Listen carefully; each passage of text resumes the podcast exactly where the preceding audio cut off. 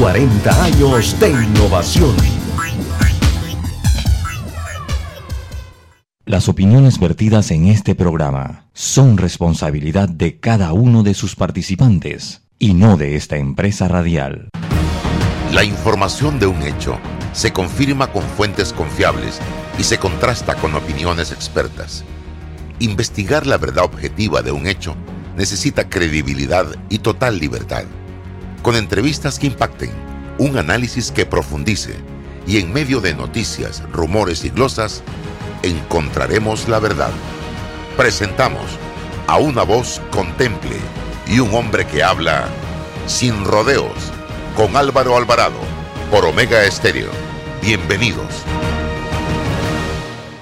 En Caja de Ahorros tenemos préstamos personales para la doctora, para el de la empresa privada, para la profe, para el jubilado, para el funcionario, para el policía, para todos. Solicita el tuyo y con el desembolso participas para ganar un año de tu nuevo préstamo gratis. Caja de Ahorros, el banco de la familia parameña. Aprobado por la JCJ mediante resolución número MEF RES 2021-1649 del 4 de agosto de 2021. Promoción válida del 15 de agosto al 31 de octubre de 2021. Ver términos y condiciones en www.cajadeahorros.com.pa.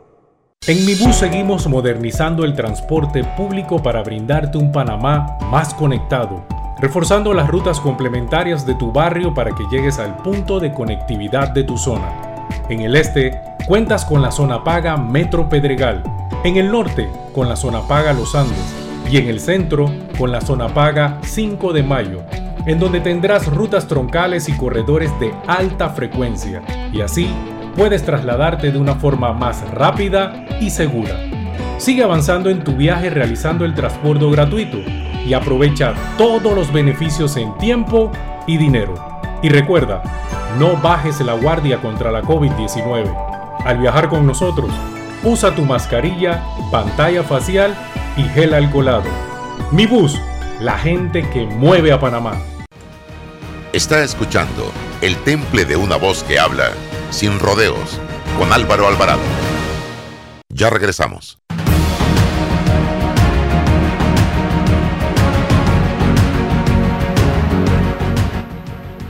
¿Qué tal mis amigos? Tengan todos muy buenos días, bienvenidos, bienvenidos a este su programa Sin Rodeos a través de Omega Estéreo. También nos puede sintonizar como todos los días a través de nuestras plataformas de Instagram Live. Estamos también en nuestro canal de YouTube, estamos en fanpage, en Facebook, en TikTok y también a través de Twitter. Todas estas plataformas para ponerlas al servicio de la información que sale de este programa. Hoy vamos a tener a una asesora en materia financiera, don César Ruilova. Se trata de Singra Jiménez, así que en breve vamos a estar conversando con ella. Pero antes eh, tres temitas rápidos. Uno de ellos, escuchaba hoy en Next al rector de la Universidad de Panamá, con quien tuvimos la oportunidad de conversar hace unos días aquí en este programa, y me llama poderosamente la atención porque se evidencia en el terreno de los hechos la poca importancia que tiene todavía la educación para, para los gobiernos y me refiero a todos los gobiernos de este país con los que nos ha tocado lidiar. Poca importancia. Este año, dice el rector de la universidad, que ha incrementado a raíz de la crisis económica la matrícula en la Universidad de Panamá. Y eso no es malo, ¿ah? eso es bueno, que más gente quiera estudiar. Muchos han migrado del sector privado al sector público. Eso es evidente y eso se ha dado en el sector, eh, en las escuelas primarias y secundarias. Pero que si tuvieran que abrir mañana las puertas para recibir a todos esos estudiantes que están matriculados en la Universidad de Panamá, no habría capacidad para atenderlos. Y que el presupuesto que se les ha asignado para el próximo año por parte del MEF y la Asamblea Nacional de Diputados no alcanza absolutamente para nada. Hablaba de la Facultad de Medicina, que tuvimos la oportunidad de conversar hace unos días aquí también, César, con eh, la candidata, la profesora Lang, y el eh, que ya es electa, y el eh, vicedecano, el, profesor John, Víctor John creo que se llama, y tenían ese sueño de la nueva facultad, de la cual se viene hablando hace rato, y no hay ningún interés del gobierno de apoyar este proyecto y el mensaje que les han dado es con recursos propios si quieren una nueva facultad de medicina. Entonces, ¿cómo pretendemos salir del oscurantismo en que nos encontramos hoy día, señoras y señores, si no se le está dotando de los recursos necesarios a la educación, a el sector donde se forman a los individuos, a los hombres y mujeres de este país. Señores, así no vamos a echar para adelante jamás. Porque en cambio, usted ve que a la Asamblea le asignan 30, 40 millones de dólares más. Pregunto yo, ¿para qué? Estimados amigos. Entonces, si nosotros no enfocamos los cañones hacia donde tienen que ir, lo que va a venir sucediendo en este país va a ser cada día peor, porque estamos apostando a la ignorancia, estamos apostando a, no sé, a una sociedad eh, que no tenga la oportunidad de educarse, de ver más allá y a una educación que simple y sencillamente forma eh, eh, gente para ser empleado público y se acabó. señor Ruilova.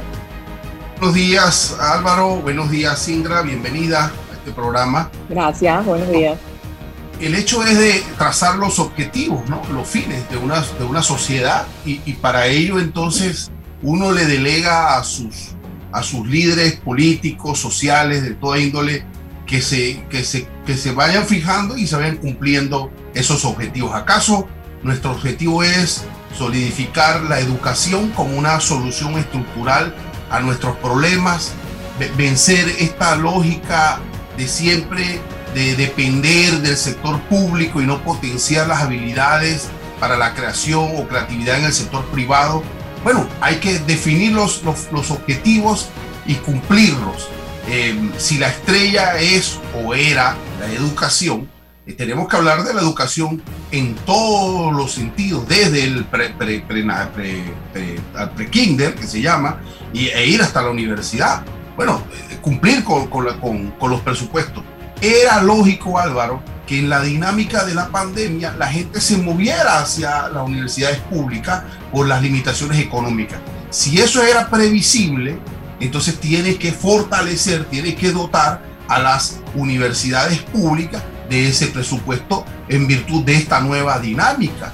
Ya no hay que ser un genio, un experto para eh, eh, poder eh, visibilizar estas circunstancias. Hoy los, los directores, los, el rector está em, poco denunciando esta falta de presupuesto por esa nueva realidad.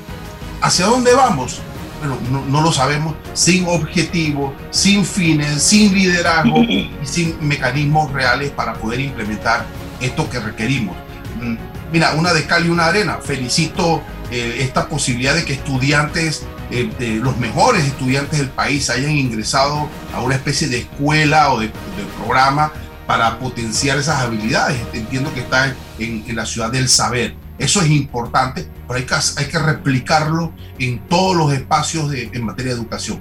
Y culmino con esto. Bueno, hemos hablado aquí de la posibilidad de retorno presencial a las clases. Los profesores utilizando un mecanismo constitucional se han eh, eh, presentado ante la Corte un amparo para que sea la Corte la que decida si es oportuno o no es oportuno retornar a las clases de forma presencial. Imagínate Álvaro cómo, cómo estamos que tenemos que recurrir. En este caso es un debate entre actores específicos, el Ministerio de Educación, eh, profesores, maestros y los padres de familia han requerido el auxilio de la Corte Suprema para que un tercero nos diga a nosotros si es lógico, es prudente y pertinente que nuestros chicos retornen presencialmente a la escuela. ¿Estamos mal? Muy mal, muy mal, señoras y señores. Yo no sé, yo me siento en este momento que voy en un cayuco a la deriva. ni siquiera en un barco, en un cayuco a la deriva y cada día escucho más jóvenes, perdónenme, pero cada día hablo con más jóvenes, yo tengo hijos jóvenes de 21 y 23 años, planeando, pensando, diseñando la estrategia para ver cómo se van de Panamá, porque no ven futuro en Panamá. Y no es pensando en quedarse acostado en la casa, desayunando, almorzando y cenando, es buscando nuevos horizontes que les permitan hacer una vida, que les permitan abrazar un futuro, una profesión, porque en Panamá hoy no lo están viendo. Y muy bien, señoras y señores, por esa juventud que quiere echar para adelante. Lamentable para el país que estén pensando de esa manera, porque este país hoy no les está brindando las oportunidades, señoras y señores, porque estamos enfrascados en un debate político estéril, vulgar, innecesario, cuando lo que tenemos es que estar buscando los mecanismos para cumplir con esa promesa de campaña que hizo el presidente Cortizo de que la educación iba a ser la estrella, cuando lo que tenemos es que estar buscando fórmulas para generar empleos, cuando lo que tenemos es que estar buscando fórmulas para, señoras y señores, lograr la convivencia pacífica y tranquila en este país y que todo marche como debe ser. También me preocupa lo que leí el 28 de agosto en el diario La Prensa y se me había pasado, usted que es azuerense, yo que soy azuerense, una propuesta del diputado Marcos Castillero. Verdaderamente que estamos pa' pierde, como decimos allá en mi pueblo, de diputado en la provincia de Herrera. Pa' pierde, así decían los abuelos. Dice, un anteproyecto de ley presentado por el diputado oficialista Marcos Castillero permitiría la titulación de la Reserva Forestal El Montuoso en la provincia de Herrera. La iniciativa también establece que la denominación del área protegida cambiaría de reserva forestal a reserva hidrológica. En su exposición, Castillero señaló que en esa área existen oportunidades de desarrollo, proyectos ecoturísticos, acceso a nuevos mercados y siembra de productos agrícolas no tradicionales. A su vez indica que los habitantes del área no tienen título de propiedad que les permita tener acceso a crédito bancario. La ley establece que las áreas protegidas, al ser bienes de dominio público, no pueden ser tituladas al menos que la persona residiera allí previo a la creación de la reserva ecológica. Incluso si la persona contara con el título, estaría condicionada eh, al uso o manejo que determine el Ministerio de Ambiente. Para el biólogo del Centro de Incidencia Ambiental Isaías Ramos, esto sentaría un mal precedente pues abriría un compás para titular áreas protegidas del país. Y esto a mí, Álvaro Alvarado, panameño, periodista, ciudadano, estudioso de el sentir popular, me huele o tiene un tufillo. Y, diga, lo, principal, y herrerano. Herrerano. Puntualiza, ¿no? Detrás de esto hay negocio estimado César Ruilova. y no se puede permitir.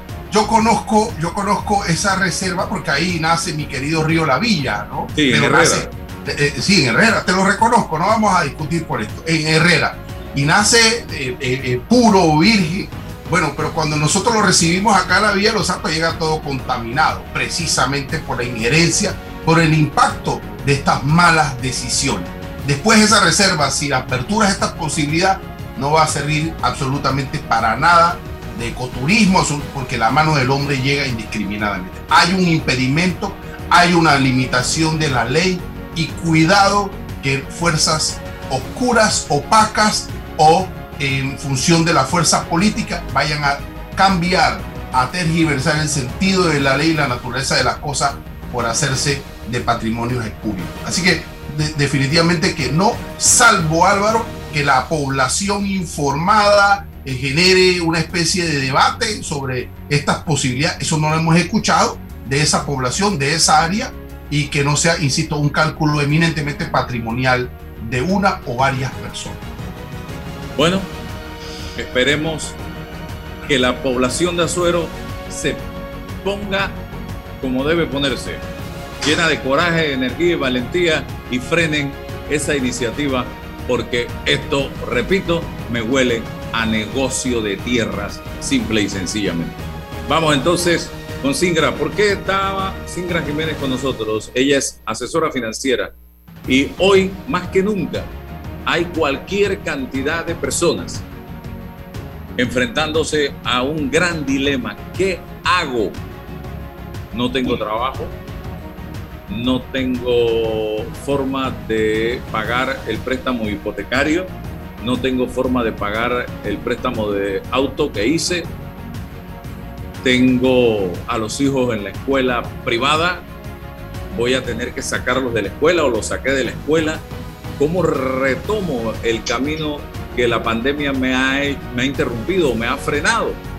Esa es la gran interrogante que tiene mucha gente. Tarjetas de crédito sobregiradas. ¿Qué hacer? Estimados amigos, vamos, hay mucha gente en esa situación, eh, Singra, en este momento. Hola, sí, buenos días, muchas gracias por el espacio, señor Álvaro, mucho gusto, señor Ruiloa. Eh, en efecto, este, les agradezco el espacio, yo soy banquera de profesión, tengo más de 25 años de ser banquera y he trabajado siempre para la banca de personas, con todos los productos que usted habla. Y sí es cierto, eh, definitivamente la pandemia, además de abrirnos los ojos en cuanto a lo valioso que es la vida y el tiempo, eh, nos deja también la enseñanza de los ahorros y de prever. Eh, no es del desconocimiento de todos que no estábamos preparados para esto, ni siquiera económicamente, y nos encontramos ahora con casi todo y en todos los estratos, señor Alvarado, de personas que se encuentran en esta situación, porque ¿quién esperaba quedar con un contrato suspendido? ¿Quién esperaba que le rebajaran los salarios? ¿Quién esperaba que la economía del hogar, que por lo general se basa en dos personas, quede de repente en manos de una sola o de ninguno, porque ambos quedaron sin trabajo? Eh, sí, tenemos muchos clientes, muchos clientes que llegan a consultarnos qué hacer sobre esto. Pero lo importante es llevar de manera optimista y salir adelante todos juntos, eh, diciéndole a las personas que muchos estamos sentados en dinero, como digo yo en la emisora, que debemos aprender a jugar al monopolio. Definitivamente este juego que jugamos desde pequeños en casa y en familia, entra ahora a ser parte de nuestra vida diaria. Al estar sentados, al tener una casa propia, esto nos ayuda a poder reorganizar nuestras finanzas y poder eh, en alguna medida, si es posible, reorganizar el hecho de todos estos pagos que tenemos, de ver cómo nos sentamos en los bancos y negociamos, porque también la ley y el abogado aquí presente me, me puede ayudar más con ella, nos permite algunas estrategias que se puedan dar y en este momento algunos arreglos que se han permitido dar solamente si usted se acerca a su banco. En efecto, eh, vamos con casos, casos eh, muy puntuales para ver, claro.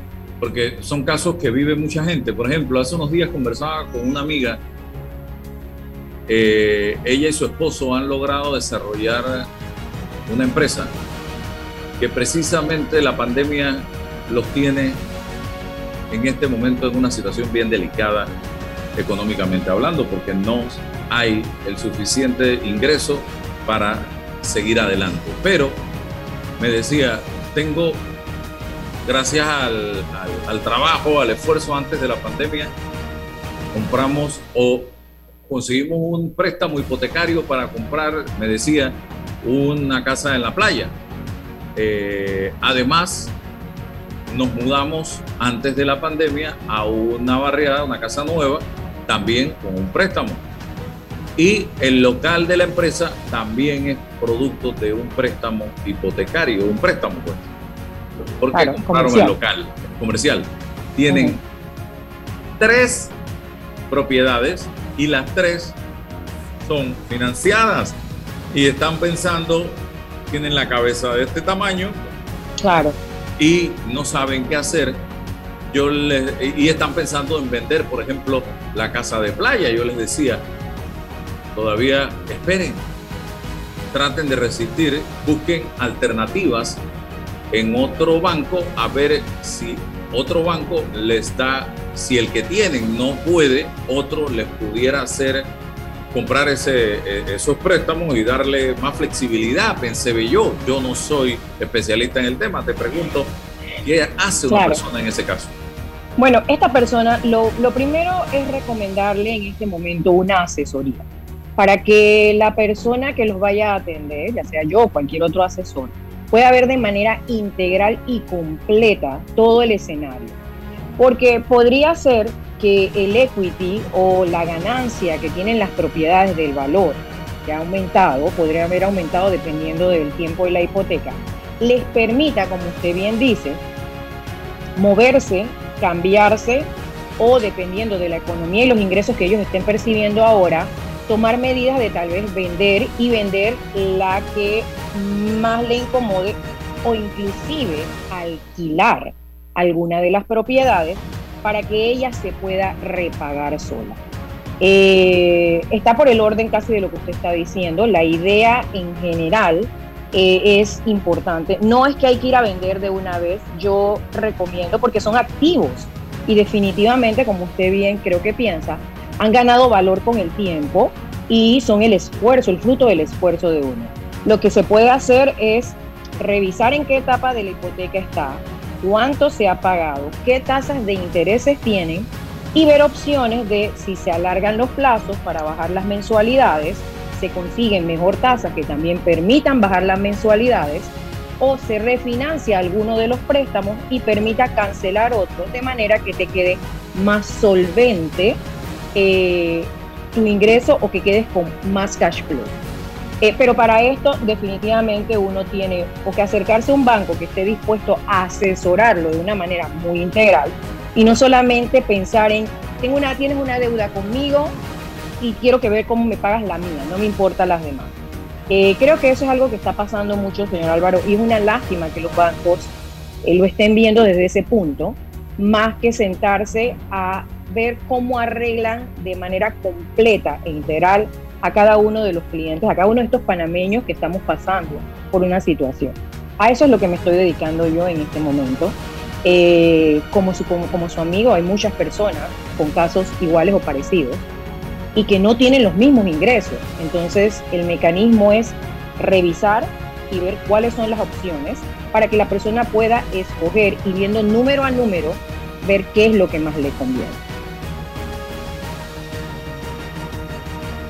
Sí, sí, sí, eh, yo, yo siempre he dicho que este asunto de los bancos y financieros como la política, ¿no? Hay gente más conservadora y hay gente más agresiva, ¿no? Y va a los bancos y entra y pide y hace y te otorga una tarjeta y te vas llenando de cosas por esa, ese perfil. Pero ahora los bancos tienen un estándar de riesgo distinto con respecto a si otorgan o no un crédito no es tan fácil ahora. ¿no?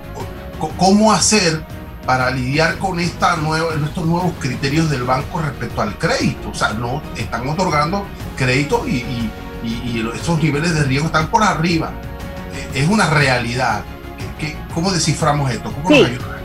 Bueno, usted dijo la palabra, la palabra que, que, tal vez define esto, política, eh, porque obviamente entendemos como política lo que pasa con el gobierno pero dentro de los bancos existen lo que se llama la política de cada banco.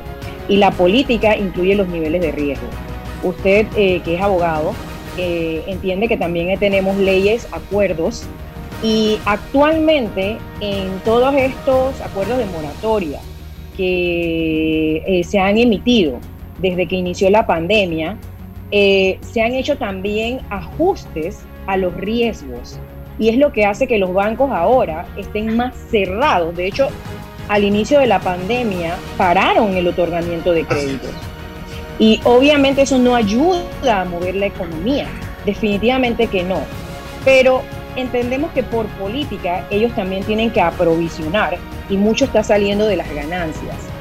Eh, y, y, lo tienen que hacer porque son regulaciones de la superintendencia para cuidar el hecho de que los que ahorran puedan tener de vuelta su dinero también.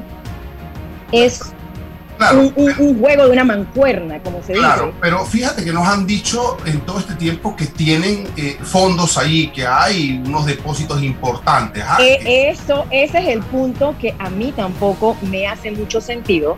Y si estamos depositando fondos y ya es meterse en la política del país, que en eso ustedes son más expertos que yo, porque entiendo que se les pasaron fondos precisamente para que pudieran seguir siendo más flexibles, que es lo que, si bien es cierto, necesitamos los panameños para que esta economía siga adelante.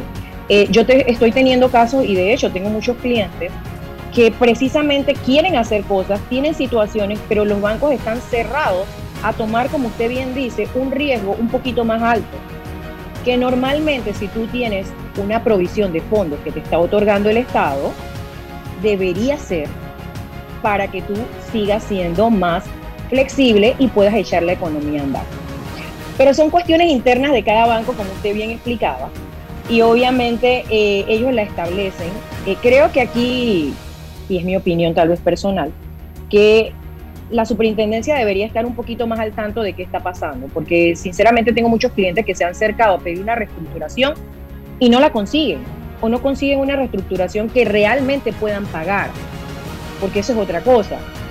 El banco te ofrece algo que para ellos es beneficioso, pero tal vez no es beneficioso para aquella persona que perdió su empleo o que solo uno de la casa está trabajando ahora mismo.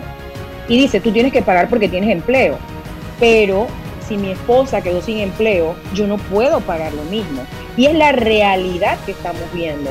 Creo que allí eh, nuestros dirigentes y nuestra superintendencia y los gerentes generales de los bancos deberían ser un poquito más actuales y reales. Porque tú tengas un ingreso no quiere decir que todo el mundo está bien. La realidad es otra, lastimosamente. Mucha gente en casa solamente tiene para lo básico y eso es algo que creo que no se ha tomado en cuenta en estos acuerdos, porque se te habla de una reestructuración para personas que tienen ingresos, pero ¿qué pasa con el que no tiene ingresos y tiene una casa?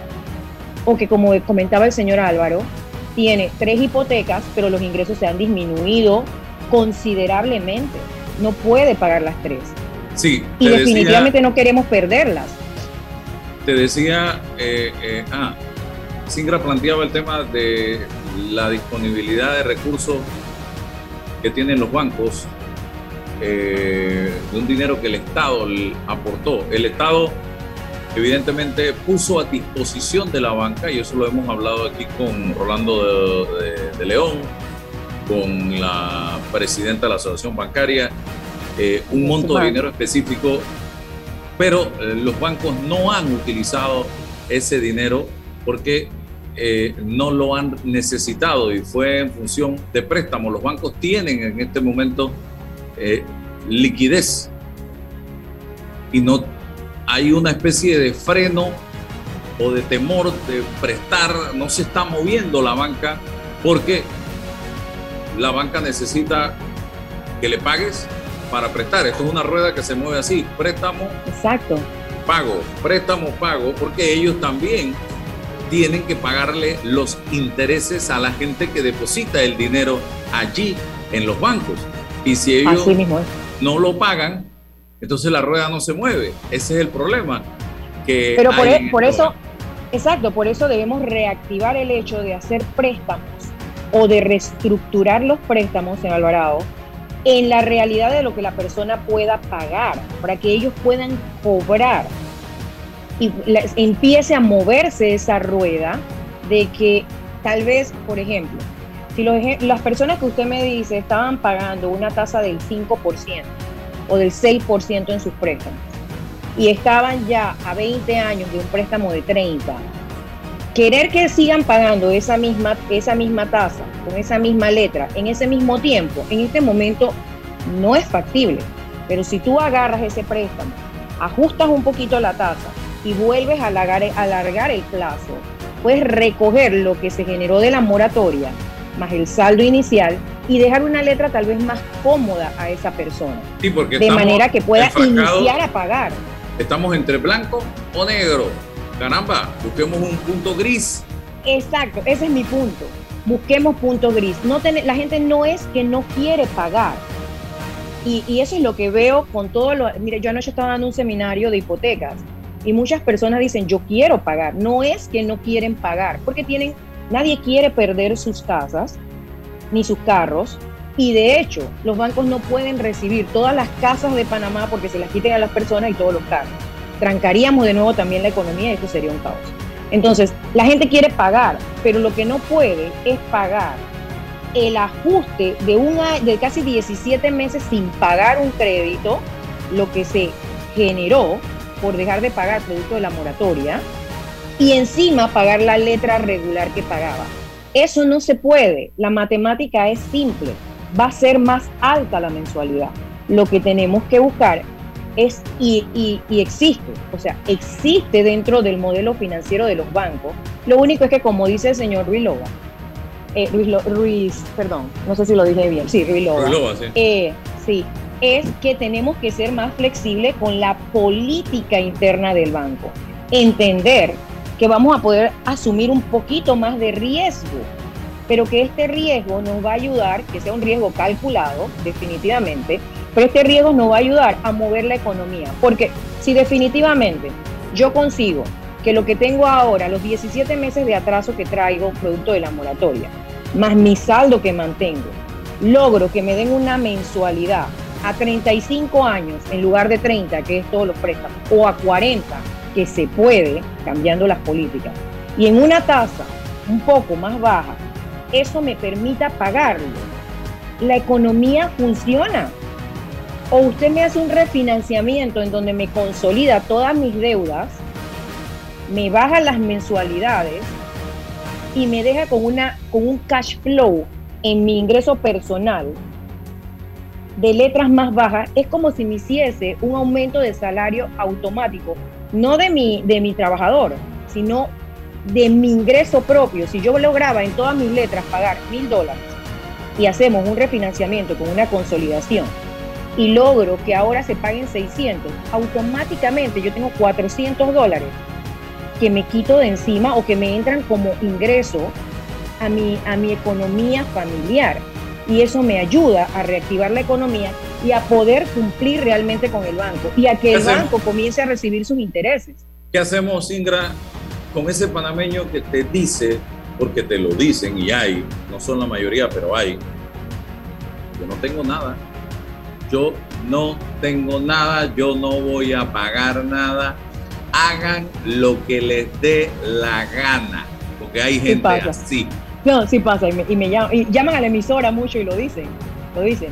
Bueno, en realidad eh, hay que revisar si de verdad, porque usted sabe cómo es esto. Hay personas que en realidad sí pueden pagar y no quieren pagar nunca, y eso lo he visto en toda mi vida bancaria. Pero hay otros que en realidad sí no pueden porque ninguno de los dos tiene trabajo y lo he visto también con clientes que tengo. Eh, definitivamente ahí el banco sí tiene un reto muy grande, va a tener que reposeer esos bienes, porque como usted bien dice, eso es dinero de alguien, ese, préstamo se dio con el dinero de alguien que lo depositó y hay que devolvérselo. Y las provisiones se tienen que hacer, los acuerdos son muy claros, el acuerdo 4, 4213 establece cuáles son las provisiones que los bancos tienen que hacer con estos tipos de préstamos. Y si no se puede y el banco no encuentra una estrategia para poder hacer que esa persona pague, aunque sea de 10 en 10, de 20 en 20, definitivamente tiene que reposerle la casa. Pero esto no es algo que no pasa antes de la pandemia, también lo pasa antes de la pandemia, Alvarado. Entonces, eh, usted puede ir a ver los listados de casas reposeídas y de autos reposeídos que tienen los bancos. O sea, esto siempre pasa. Siempre va a haber esta persona que no quiere pagar o no puede pagar porque su vida se volvió un caos. Pero, ¿qué hacemos con eso? Hay acuerdos, hay reglas y hay procedimientos para hacerlo. Lo importante, creo yo, que es aquí, tratar de que no todos los casos se vuelvan como ese y los que se puedan rescatar, se rescaten, aunque no sea con esa letra buena que yo quiero, con ese interés alto que me gustaría tener y entender que los bancos juegan un papel muy, pero muy importante en la reactivación de la economía de este país. económica y psicológicamente, porque si las personas no logran superar esta etapa, también vamos a tener personas muy enfermas y psicológicamente afectadas cuando comiencen a quitar casas o a estar llamando a las personas de cobro todos los días, dos y tres y cuatro veces, para cobrarle algo que la persona no es que no quiere pagar, sino que no puede pagar. Y que también, César, cuando usted firmó ese préstamo hipotecario o ese préstamo para carro o ese préstamo comercial, le estoy 99.9% seguro que usted no, no leyó no leyó papeles que usted firmó. Y en ese momento el banco era la Madre Teresa de Calcuta. Hoy el banco es un ladrón. O sea. Exacto.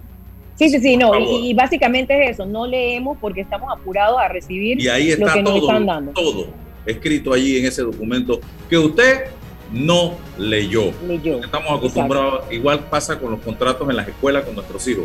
No los leemos, los firmamos y se acabó, porque no estamos acostumbrados a leer. Nos pasa también con las empresas que nos venden casas. Las promotoras, claro que sí. Las promotoras, vamos a reclamar. ¿Qué viene usted a reclamar si usted firmó este documento? Y ahí está. Así mismo. Porque no leemos. Ah, no leemos. Hasta, con el contrato del celular, señora pasa igual. Vamos y queremos el aparato y, y tomamos el contrato y no lo firmamos. Entonces luego nos quejamos. Definitivamente todo el mundo está amarrado por lo que firmó. Esos contratos son leoninos y todos son iguales y tienen salida. Lo importante es eh, aquí entender que ya firmaste, el banco no va a perder, te va a cobrar de alguna manera, te puede quitar el bien y seguir cobrándote la deuda y te va a perseguir por todo el resto de tu vida.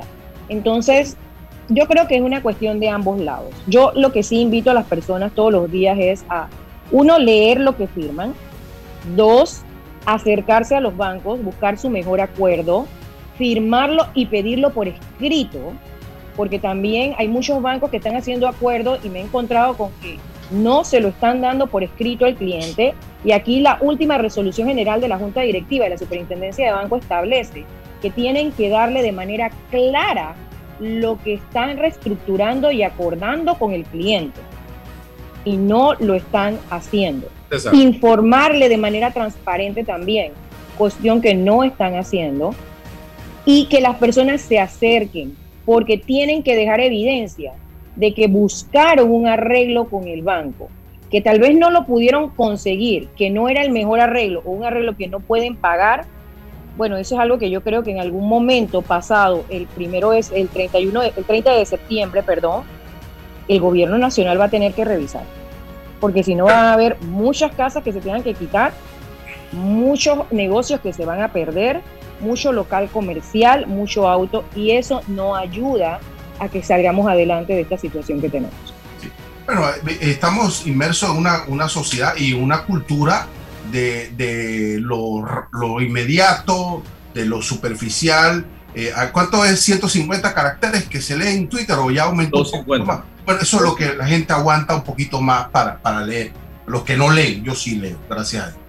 Ahora, son contratos de adhesión que, están establecidos ya, o tadieres o no tadieres, para un préstamo, para un servicio de celular, todo ya está formateado, aunque los tribunales se han eh, eh, pronunciado respecto a algunas cláusulas abusivas, la gente ya está aprendiendo como consumidor a poder estar, establecer algunos límites. Ahora, Singra, en esto de la educación financiera o de la asesoría financiera, ¿cuál es el perfil porque la gente dirá, bueno, pero es que mis préstamos son estos aquí poquitos, yo para qué voy a ir donde Singra, se va a reír de mí, se va a burlar de mí porque es poquito el dinero que debo. ¿Cuál debe ser el, perfil de, este que requiere esa asesoría financiera y qué tratamiento puede tener? Entiendo yo, es necesario porque es un tema de cultura y, de manejo. ¿Cuál es el perfil? Mire, yo no tengo un perfil eh, específico. Yo, eh, mis pininos lo hice en la caja de ahorros y he trabajado en bancos grandes, internacionales, eh, por muchos años. Así que para mí no hay cliente pequeño, no hay cliente grande. Yo tengo clientes que solo vienen porque tienen un problema con su tarjeta, otros clientes que simplemente no saben cómo manejar sus finanzas personales, que incluyen sus préstamos y hasta los pagos de su colegiatura para sus hijos y clientes empresarios de créditos comerciales grandes, promotores de aquí del país y eh, comerciantes. No hay un perfil. Nosotros lastimosamente, y hablaban ustedes al inicio de la educación, que yo pienso que es la mejor herramienta que podemos tener para todo, cualquier persona en el mundo. Y, lo más, en lo que más debemos invertir.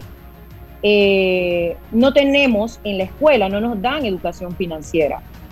Nosotros no iniciamos enseñándole a los niños cómo se maneja el dinero. Yo recuerdo que hace mucho tiempo, cuando yo era pequeña, hacían un ahorro escolar.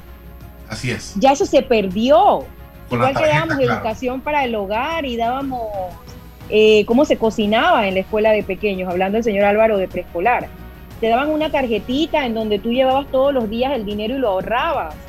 Nuestros hijos no saben qué es eso, nuestros hijos no saben cómo, cómo ahorrar, cómo programar. los jueves, los jueves era el día de llevar el, del ahorro. El del ahorro, claro. ¿Te acuerdas? Y los niños llegaban y te decían, mamá, necesito un dólar para el ahorro y no sé qué. Pero si nos enseñaban a ahorrar, no nos enseñaban cómo utilizarlo. Entonces los padres, porque la educación debe ser integral, y creo que comenzamos desde allí, usted me dice cuál es el perfil. Para mí, como asesora financiera de personas, yo me especializo en personas, pero también trabajo con, personas, con, con empresarios, debe ser todo el mundo, hasta la persona que vende humildemente bollos en la entrada del súper necesita tener un perfil financiero. Y, a veces en mis intervenciones en la emisora o en seminarios que yo dicto, y créame, yo me enfoco más a las personas de escasos recursos que a las de más altos recursos, porque creo que las de más altos recursos tienen una idea, los de escasos recursos no, y necesitan una ayuda para seguir adelante, para ser empresarios, para emprender. La palabra emprender se puso mucho de moda, pero pensamos en prestarle el dinero, pero no en cómo asesorarlos para que financieramente eso ellos vean los frutos. Una persona que es independiente puede lograr tener una hipoteca, solamente tiene que aprender cómo demostrar sus ingresos.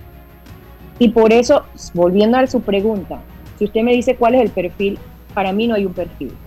todos necesitamos el dinero y todos queremos tener compromiso y en algún momento le pedimos prestado o fiado, aunque sea el chinito de la tienda. Es decir, nosotros, tenemos que saber cómo pagarlo. Nosotros, los del proletariado, podemos ser sus clientes. Ustedes son mis clientes favoritos. Muy bien, muy bien. Excelente. Los del proletariado, me incluyo, son mis clientes favoritos. Este es el mejor momento para vender una propiedad eh, a juicio suyo y cómo hacer para lograr el mejor precio de esa propiedad. Ok, a juicio mío, nunca hay un mejor momento para vender una propiedad. Yo siempre pienso, y como le decía, como el monopolio, usted debe mantener todos los activos que pueda. Inclusive si tiene otra, eh, nunca es un buen momento para venderla, porque cada propiedad tiene un valor y va a ir creciendo. Sin embargo, la situación o los deseos de superación nos llevan a decidir vender una propiedad. Yo siempre lo emulo a cuando usted juega en monopolio y tiene las celestes, que son las más baratitas, pero quiere comprar Paseo del Prado. las más altas, las de la esquina antes del Go. No recuerdo bien los nombres de todas. Usted dice, ah, bueno, entonces yo vendo esta, pero es porque voy a comprar algo mejor. Allí es un buen momento. Ahora, si me lo habla de la economía, definitivamente este no es un buen momento porque hay mucha gente vendiendo por situaciones de que no puede pagar y antes de perder es mejor vender. Es lo que yo siempre digo. Antes de saber que no la vas a poder perder, eh, pagar y que ya vas a estar a punto de venderla, mejor véndela para que puedas recobrar algo. Como hay mucha oferta, perdón.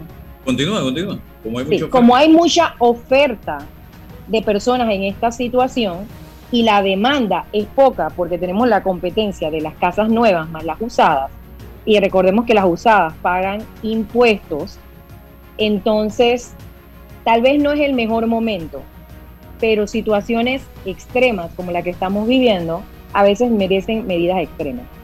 ¿Qué es lo más importante para esa persona que venda? Entender cuál es el valor real de su propiedad. No el que uno piensa o el que uno siente con su corazón, sino el que es el valor de mercado. Para eso necesita hacer un avalúo. Ok, un avalúo con una eh, evaluadora, reconocida. Siempre, siempre les digo que reconocida porque se van a encontrar una que le va a encontrar más barato y esa le va a evaluar muy alto, pero resulta que cuando vayan al banco esa evaluadora no es reconocida precisamente por, esa, por esos estándares laxos que mantiene. Entonces es mejor buscar una evaluadora reconocida, ya que vas a invertir en un avalúo porque es una inversión. Una vez que tú sepas cuánto vale tu propiedad, yo recomiendo que en el mercado o en tu área revises cuáles son los valores de venta de casas iguales, similares en el área. Porque el valor real de mercado es una cosa, pero hay que ser realista.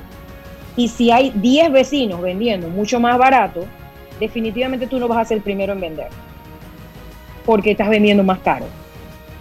Y hay competencia. Y hay gente que dice, no es lo que tú quieras, en lo que tú quieras vender la propiedad, es lo que te puedan pagar por esa propiedad. Es primero lo que vale y segundo lo que te puedan pagar. Entonces, siempre, siempre les digo a las personas que quieren vender que hay que hacer un avalúo y entender, sentarte y hacer los números o tener una asesoría de saber que en una venta entran muchos factores, como lo son el pago del impuesto de inmueble, el pago de transferencia de la propiedad en venta y el pago de la ganancia sobre la venta. Y todo eso uno tiene que sumarlo a lo que está vendiendo porque tiene que pagarlo como vendedor. Entonces debes entender cuál es el máximo en el que podrías vender y cuál es el mínimo que permite o que tú mantengas una ganancia o que no tengas pérdida. Ese es el mejor escenario para vender si lo consigues. Obviamente, si ya estás en una situación difícil, hay que ajustar. Ok. Eh, el tema de otra pandemia que hay, que es la de las tarjetas de crédito. Oh, sí. Hay gente que tiene que nacer, morir, nacer, morir, nacer tres, cuatro veces para poder pagar lo que adeudan en tarjetas de crédito porque han sido pésimos administradores de ese plastiquito. Y el banco, el banco feliz de la vida de que tú sigas creyendo que ese plastiquito es una fábrica de dinero, cuando lo que está haciendo ese plastiquito es endeudándote y endeudándote y endeudándote y ese dinero tienes que pagarlo de todas maneras. Y es una deuda que parece interminable. Por más que pagamos un pago mínimo, mm, mm, como tiene muchos cargos y más si dejas de pagar en el tiempo que es, eh, se aumenta. Y definitivamente es el dolor de cabeza más grande que hay, son la mayor cantidad de consultas y la mayor cantidad de visitas en donde he tenido que acompañar a las personas porque tampoco entienden el manejo de una tarjeta. Y como decía el licenciado, no hay una educación financiera, te dan la tarjeta y allá va eso, a pasarla hasta que ya no pase más. Eh, y los bancos no tienen tampoco la amabilidad de explicarle a las personas cuál es el mejor uso que se le da a una tarjeta. Pero, eh, como esto no somos que estamos descubriendo el Mar del Sur, hay una ley que yo siempre hablo y la hablo mucho en la emisora, es la ley 81 de tarjetas de crédito, y hay mecanismos para no llegar a estar tan ahogados, señor Alvarado, como está un montón de personas. Hay cosas que se pueden hacer si estamos todavía a tiempo. Eh, para ir cortando esos plásticos y que lo más importante no dañen nuestras referencias de crédito porque obviamente si se daña la referencia de crédito, hasta allí va a demorar tu vida eh, crediticia por un buen tiempo. Eh, la ley 81 establece en su artículo 13 una opción que es la de cancelación de contrato. Y esa cancelación de contrato lo que hace es que para el uso de la tarjeta, elimina la tarjeta, te da dos opciones para que el banco pueda convertir ese saldo que queda y solamente te permite o te genera cargos de seguro de vida e intereses. Eso sí te dice en un tiempo específico cuando tú vas a dejar de pagar ese plástico. Y es lo que le estoy recomendando a las personas en los casos en que se puede que hagan. Obviamente vamos a tener una letra fija y hay que ver si podemos pagar esa letra. Pero lo importante es que sabemos que primero ese plástico murió, que tu referencia de crédito no va a quedar mal si tú pagas esa letra fija y que vas a tener terminación de ese saldo en algún momento de tu vida. Y es una alternativa. que la, que la tarjeta de crédito iba arriba de la manzana que se comió Adán. Es terrible ese pecado. Oh, sí, sí, sí, sí. Y créame, hay clientes que, que tienen miles de miles de dólares porque también esa ley eh, establece que una persona no puede tener una tarjeta de crédito con un límite tres veces mayor a su salario reportado. Y me he encontrado en el camino, y no me gusta mucho hablar mal de los bancos, pero son cosas que, que, los que tenemos falencia los, los banqueros por llenar cuotas de venta, que hay personas que tienen 10, 12 tarjetas, 4, 5, 6 tarjetas y ganan mil dólares con límites de 10 mil dólares. Eso no debió haber pasado nunca porque la ley no lo permite. Y licenciado, usted mejor que yo sabe que la ley está arriba de cualquier acuerdo o política. Entonces, los bancos han otorgado créditos que no debieron otorgar nunca, límites que no debieron otorgar nunca. La gente no dijo que no. Y ahora alguien que gana mil dólares aparece con tres tarjetas de 5 mil dólares cuando lo más que se le pudo haber dado eran 3 mil. Es, cierto, pero no, no, no, conozco a ningún juez, Singra, que vaya a excusar una deuda o a excepcionar una deuda bajo esa lógica, ¿no? Eh, claro, no. No, entrar, no, claro, no pero, pero los bancos como, como ente eh, respetuoso de las leyes nunca debieron haber hecho eso. o sea, no es que vamos a, no es que te van a excusar la deuda porque te lo gastaste. Claro. Y porque lo aceptaste pero definitivamente no debió suceder. Y ahora están siendo, eh, están teniendo las consecuencias de sus propios actos. Así es. Porque tenemos personas. esa misma prudencia en el riesgo del crédito en pandemia tiene que ser una política de prudencia respecto a estos parámetros, ¿no? El perfil de del, del individuo económico, financiero.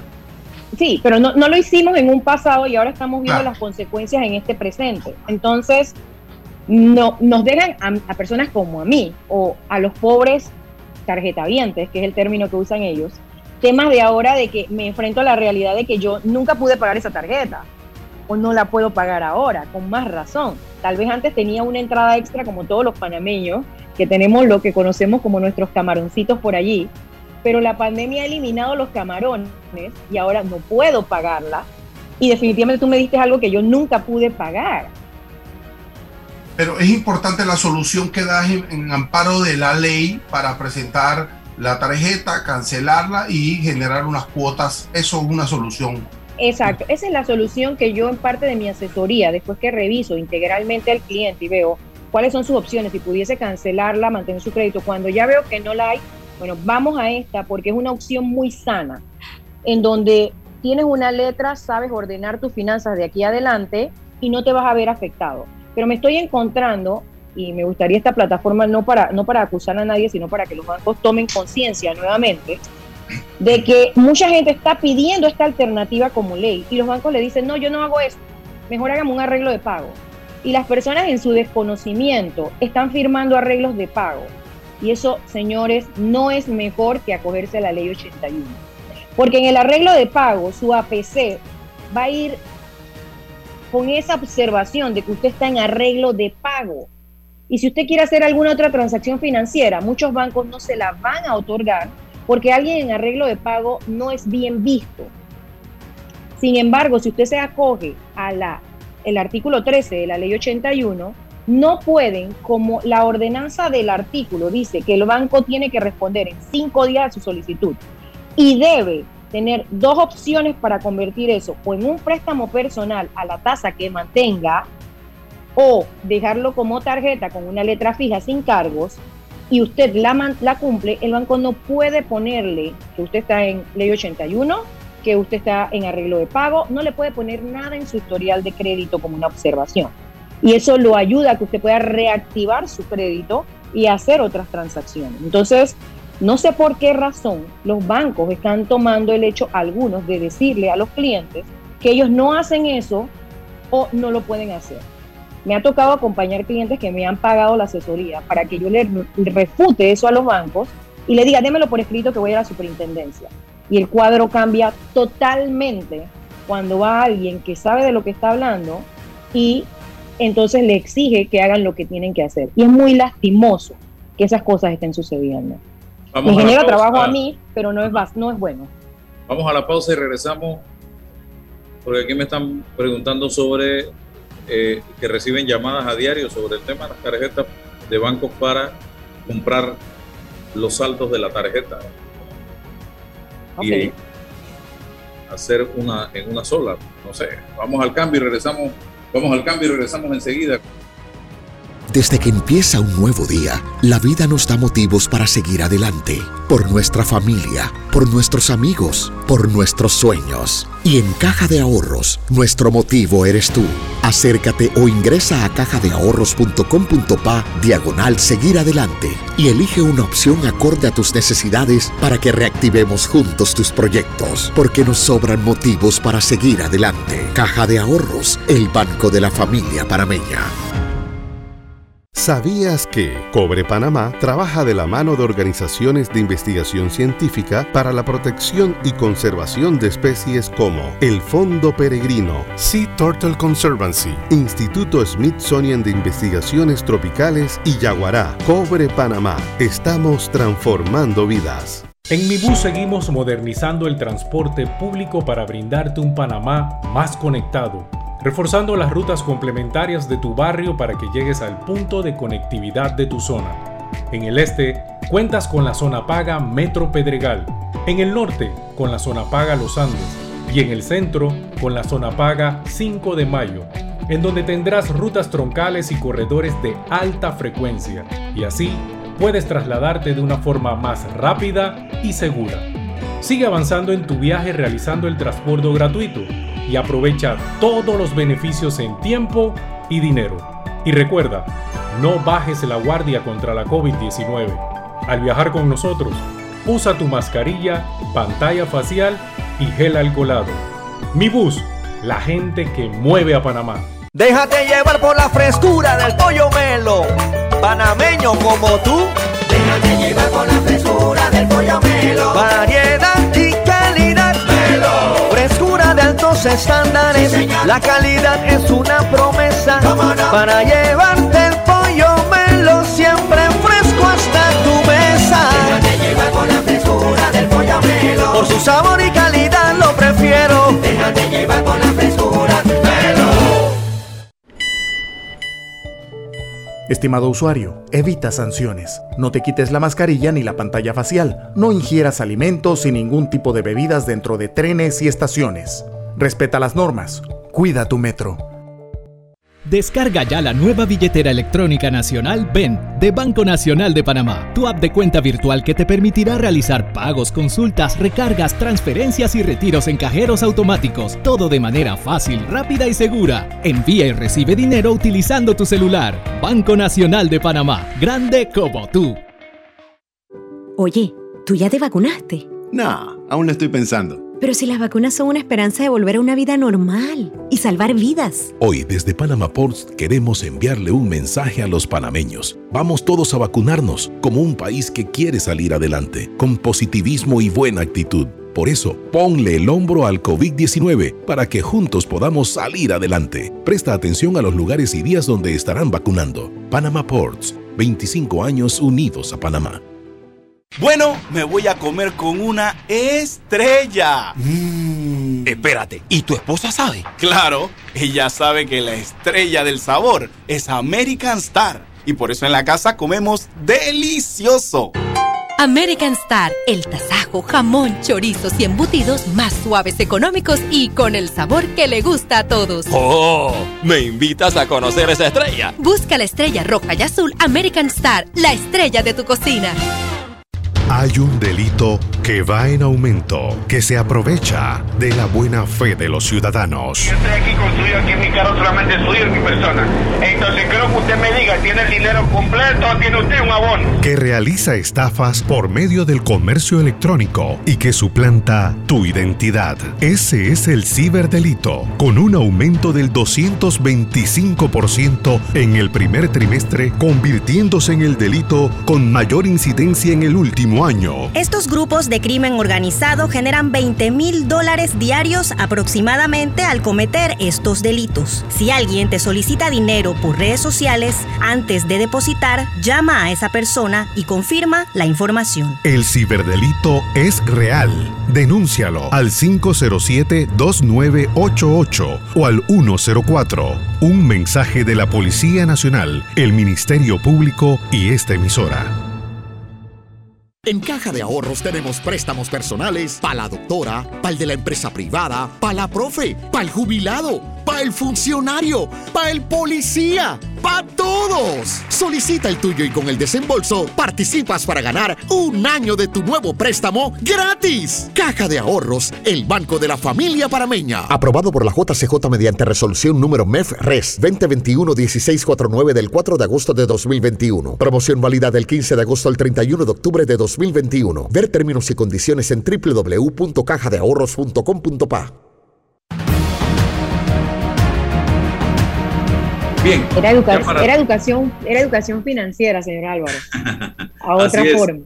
Cerramos entonces, Singra, con ese tema de que te llama el banco y te dice, te compro toda la deuda de tus tarjetas. No, mire, e- es una, en este momento sería una opción para aquellos que tienen tarjeta, una opción, yo le digo a eso ponerle una curita. Es una ponerle una curita a, la sangre, obviamente, porque por un tiempo vas a estar mejor, pero luego igual te queda el saldo, como usted bien decía, de esa tarjeta hasta arriba. Eh, ¿Qué tiene de bueno esto? Eh, es otro banco tratando de llevarse la cartera de un banco más grande, seguramente. Eh, son ofertas que las hay en todos los productos, pero mucho más en el de tarjeta. Si aplicas, porque también ellos van a revisar si la, la verdad aplicas dentro de sus condiciones y sus políticas, lo que hablaba el licenciado. ¿Qué es lo bueno de esto? Que esas ofertas, por lo general, tienen eh, un sal, una tasa de 0%, o sea que no vas a pagar intereses por N cantidad de tiempo, que casi siempre es un año. Si tienes la ventaja de en ese año poder abonar mucho a esa tarjeta, definitivamente que es bueno porque te ahorras ese interés. Lo que hay es que tomar esta oferta con un poquito de seriedad e inteligencia. Y si la tomas, uno, revisar en qué consiste la oferta. A ver si de verdad es buena. Por ejemplo, si es tasa de interés cero por un año, eso ya es una opción bastante buena, porque no va a pagar, en el otro lugar está pagando un interés, aquí no estaría pagando nada por un año. Hay que ver si tiene una membresía de la nueva tarjeta, porque si tiene una nueva membresía, usted va a estar pagando 100, 200 dólares de algo que ya pagó. Así que ya ahí hay una ganancia para el banco y una pérdida para usted. Tres, muy importante revisar a qué tasa de interés usted está cambiando esa tarjeta, porque si tengo una, una tasa que ahorita mismo en un lado es 12, pero voy a estar un año sin pagar y luego va a ser 24 y mi saldo es alto y sé que no lo voy a poder pagar, no haga eso, porque en un año usted va a estar con un dolor de cabeza más grande, porque va a tener una tasa que es el doble y si no podía pagar 12, menos va a poder pagar 24. Entonces, por eso es una curita. Eh, si usted piensa que en 12 meses, que es lo que le da el beneficio de este saldo cero, usted va a poder cancelar eso porque se va a dedicar a meterle todo el dinero que le entre a esa tarjeta, sería una buena opción porque no va a pagar intereses. Pero si no es así, no lo haga porque es una curita. Mejor acójase a una ley 81, haga un refinanciamiento con su propiedad y cancele esa tarjeta o busque otras alternativas de asesoría para que usted pueda terminar con ese problema de una vez y no mantenga eso como una bola de nieve. ¿Qué es lo que son las tarjetas, señor Álvaro? Una bola de nieve. Cuando no se pagan como la paga usted. Singra, gracias por participar hoy. Se nos acabó el tiempo. Prometido, si usted me lo permite, que hagamos más adelante, los próximos días, otra conversa de este tipo para seguir dándole información a la gente. Así que gracias. Singra, Álvaro te va a llamar ahora en la tarde porque su tarjeta va a sufrir hoy. Me invitó a almorzar y seguro te va a pedir asesoría Voy financiera con, lon- después, voy con lonchera. después del almuerzo. Prepárate cambiamos a saldo cero. Gracias. Hasta mañana, amigos. Que pasen excelente día. Se acabó el tiempo. Gracias a ustedes. La información de un hecho se confirma con fuentes confiables y se contrasta con opiniones expertas. Investigar la verdad objetiva de un hecho necesita credibilidad y total libertad. Con entrevistas que impacten, un análisis que profundice y en medio de noticias, rumores y glosas,